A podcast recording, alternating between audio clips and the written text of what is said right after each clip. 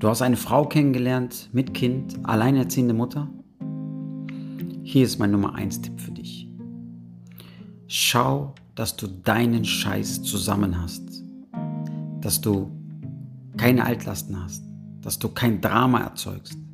Und deine Dinge selbstständig regeln kannst.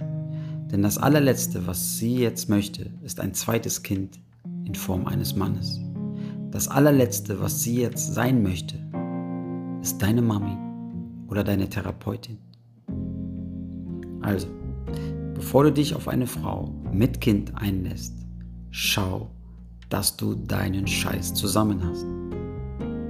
Hör auf mich.